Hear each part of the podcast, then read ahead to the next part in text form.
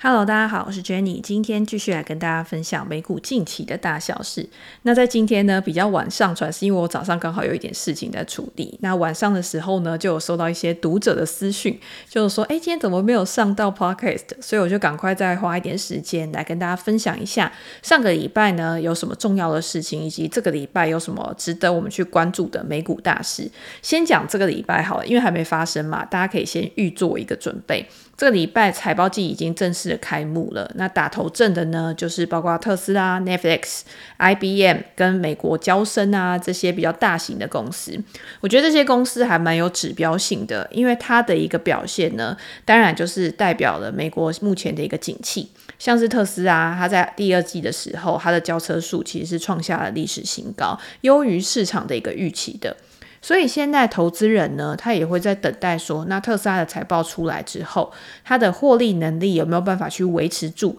去更进一步的推升它股价的一个上涨。如果大家有关注到这一段时间特斯拉的股价的话，你可以看到特斯拉在上一季财报公布之后呢，历经了一个我觉得非常强劲的一个涨势。那最近呢，虽然是有一点在横盘震荡，可能就是对于这一季的财报有一点。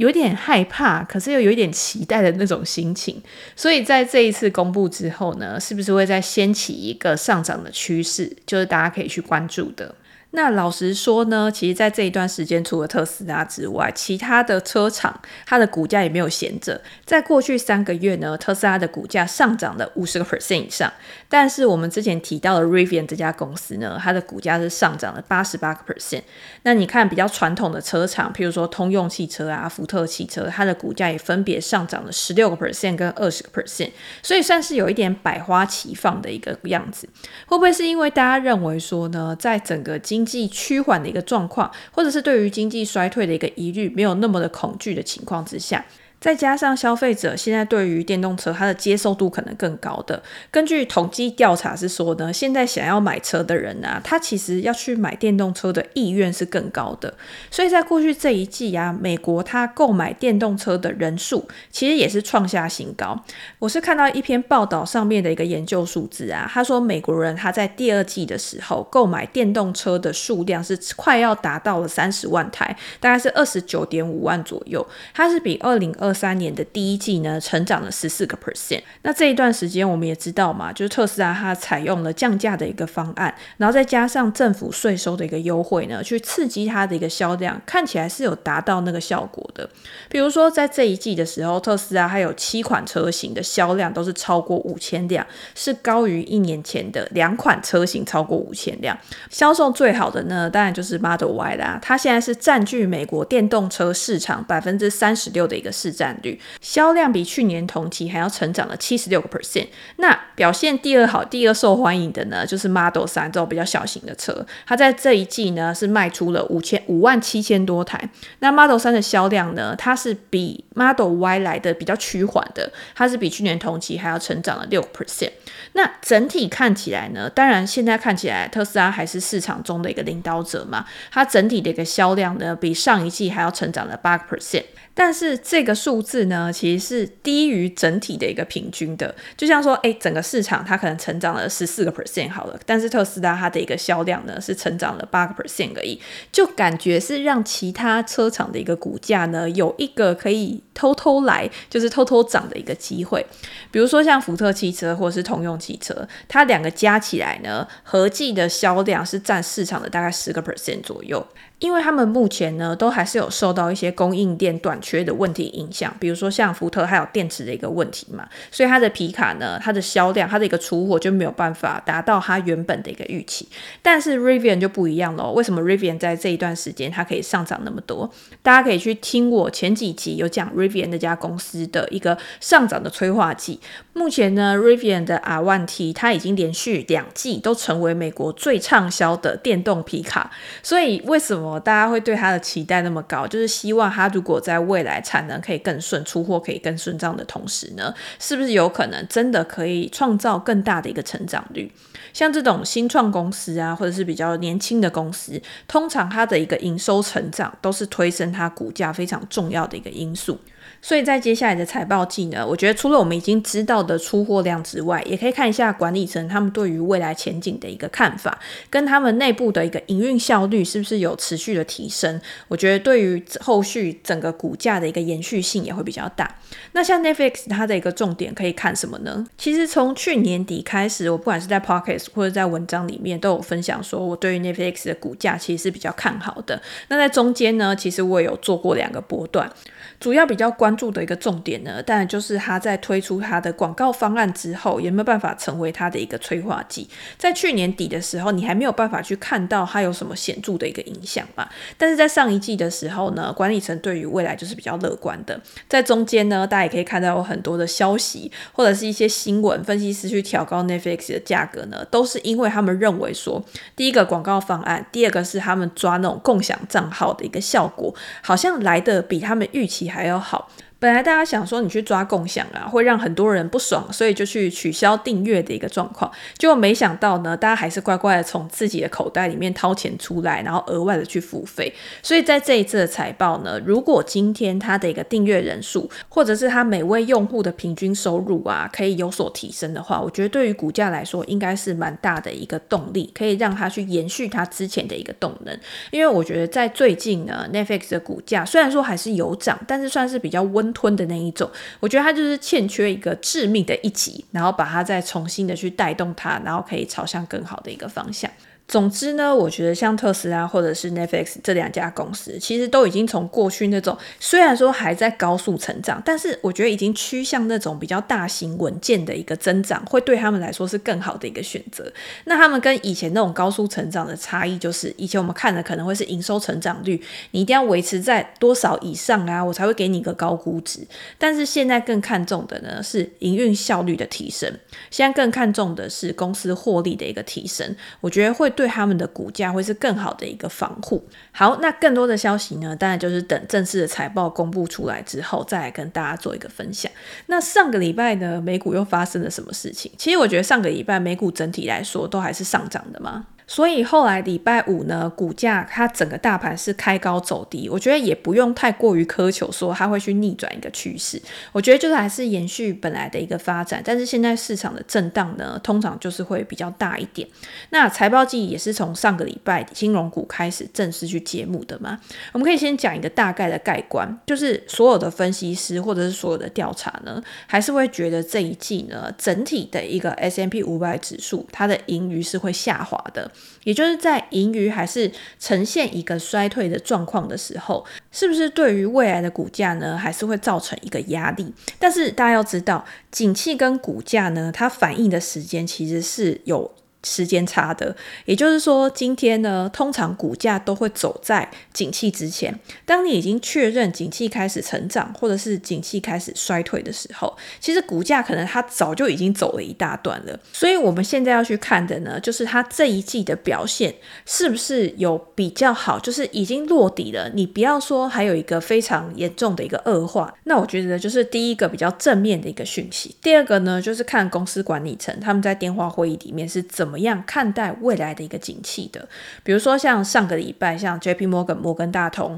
然后花旗银行跟富国银行，他们都有去公布他们第二季的一个财报嘛。但是呢，这一次我觉得银行股算是有一点出乎意料，就大家本来会觉得说，在三月的一个金融银行股危机之后呢，然后很多的资金外流嘛，再加上点准会持续的一个升息，对于这些银行股来说呢，或许就会造成一些负面的一个压力。但是我们之前有讲过。就是在三月的银行股，很多的像细股银行倒闭之后啊，其实资金呢都是从一些中小银行去流到大型银行，因为他们觉得说这些银行呢可能比较有规模，它比较有声誉，所以我今天把资金去放在这些大银行里面，自然而然也会比较安全。那第一家呢，当然就是摩根大通银行。摩根大通银行为什么之所以那么的一个重要呢？当然就是因为摩根大通它是第一家去公布财报，而且呢，它又是美国规模最大的一个投资银行，所以它今天它的一个表现，或者是它对于未来的一个预期，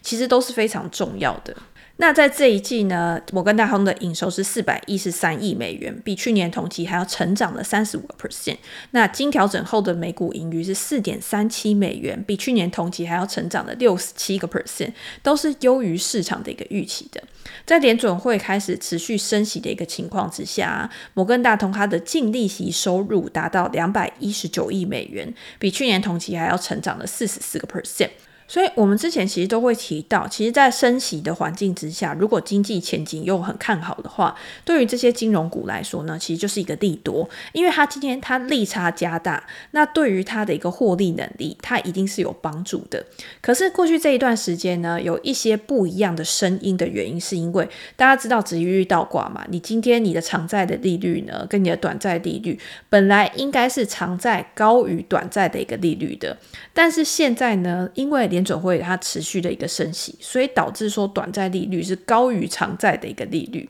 那今天银行通常放贷出去呢，都是比较长的时间，但是它的利率应该要比较高。然后它今天吸收存款呢是比较短的时间，它的利率呢通常是比较低的。但是现在反而是反过来。如果这样的情况持续的延续下去的话，确实有可能会影响到这些银行的一个表现。那另外还有一个很重要的是，今天联准会持续的去升息，所以呢，今天如果企业想要去投资，或者是一般的消费者，我们可能要买车、买房，或者是你去做消费的时候，你一定会用融资嘛。但是融资成本的增加，就会让我想说，诶，那我今天要额外付出那么多的利息，我是不是在消费端的一个部分，我就可以维持比较保守一点？所以你今天持续的升息，联准会它如果没有考虑到这个利率上升的滞后性影响的话，到最后有可能本来是一个正面的影响，就会对这些银行股呢变成一个负面的影响。不过，我觉得大家现在也还不用那么紧张的原因，是因为你可以看到银行股它的一个表现还是优于市场的预期的嘛。那在这一次呢，摩根大通的 CEO 他的执行长 Jamie Dimon，他其实也有说，他认为美国的经济目前还是具有一定程度的一个韧性的，所以在资产负债表方啊，都还维持的还蛮健全的一个状况。消费者的支出呢，其实还有持续的一个成长，即便是市场看起来呢有一些放缓的迹但是不管今天是消费市场，不管今天是就业市场，其实都还算是一个还蛮稳健的一个情况。如果之后经济呢，慢慢的可以再回到复苏的一个状况的话，那今天联准会它升息已经到顶了，让大家可以对未来有一个比较好的预期的时候，或许消费动能会成为这些银行股它更好去推升获利的一个方式。那大家可能也会想啊，因为在金融股危机之后呢，摩根大通它去接收了第一共和银行的资产嘛。所以在这一季的时候呢，确实第一共和银行在并入之后，对于摩根大通的获利呢是有一定程度的一个正向影响，去拉提了它的一个获利。不过大家要去看，你今天要看的就是同产业里面其他的公司，它是不是也是一样的一个情况？比如说像花旗，比如说像富国银行，他们其实也都有讲。在现在这个高利率的环境之下，其实真的就是有利他们利息收入的一个增加。那利息收入的增加呢，当然就可以抵消掉一些其他可能比较不那么赚钱，或者是在景气趋缓的一个情况之下，它的获利消退的一些部门。在平衡之下呢，还是会有一个比较保护的一个作用。那我觉得还有一个要特别去注意的，就是摩根大通银行呢，它其实有去提高了它的一个信贷损失准备。大家知道，在二零二零年或者是在可能之前银行股危机的时候呢，这些银行它是有去提高它的一个信贷损失准备，就是因应未来不确定性的一个环境。如果真的又有什么危机爆发的时候啊，它可以比较好的有比较好的流动性去做一个因应。那这一次呢，像富国银行，它有提到一个大家比较关注的一个问题，他说呢，他也是去提高了他的信贷损失准备，但是他是想要因应。如果未来的商业房地产或是现在啊，不管是信用卡贷款，或者是其他的一些车贷啊，因为它的一个违约率可能有升高的一个情况。或者是它的违约风险有在升高，那为了因应这样的一个不确定性，就像联准会说啊，你通膨还没有完全到达我们的一个目标，下半年有可能还要再升息两码的一个情况之下，那对这些商业房地产或者是对一般的一个信贷啊，是不是真的会造成一些压力，在未来会有一些潜在的一个风险？这个也是大家要去关注的。好，我觉得整体的目前啊，已经公布财报的金融股看起来呢，我至少去看他们的一个财务报告，或者是在看他们的一个营运效率方面是没有什么太大的一个风险。如果今天要去布局这些公司的话呢，比如说我自己会参考的，可能就是从直利率啊，或者是一些中小型银行，如果它今天风险真的比较小的话，在未来的一个复苏可能也会比较强劲。这在我们之前有去分享过嘛，所以蛮多分析师其实也是蛮看好中小型银行在下半年的一个发展。那就是提供给大家做一个参考。另外一家呢，在上个礼拜公布财报，然后大涨七个 percent 的公司是联合健康集团。联合健康保险这家公司，它其实是道琼成分股里面的第一大持股嘛。所以今天你去看联合健康，它在财报之后大涨呢，其实它就是去带动了道琼的表现。所以道琼在上个礼拜五呢，它的一个表现是比其他两个指数还要好的。那我自己在我的 Press Play 文章呢，有写联合健康保险这家公司的财报，我自己对于未来股价的一个看法。另外呢，我也有写一篇跟联合健康保险这家公司相关的 ETF。也就是最近蛮常被问到的健康照护的 ETF XLV 这一档，那我有跟大家介绍说这一档的持股跟它分布的一个产业到底是怎么样去做一个配置的。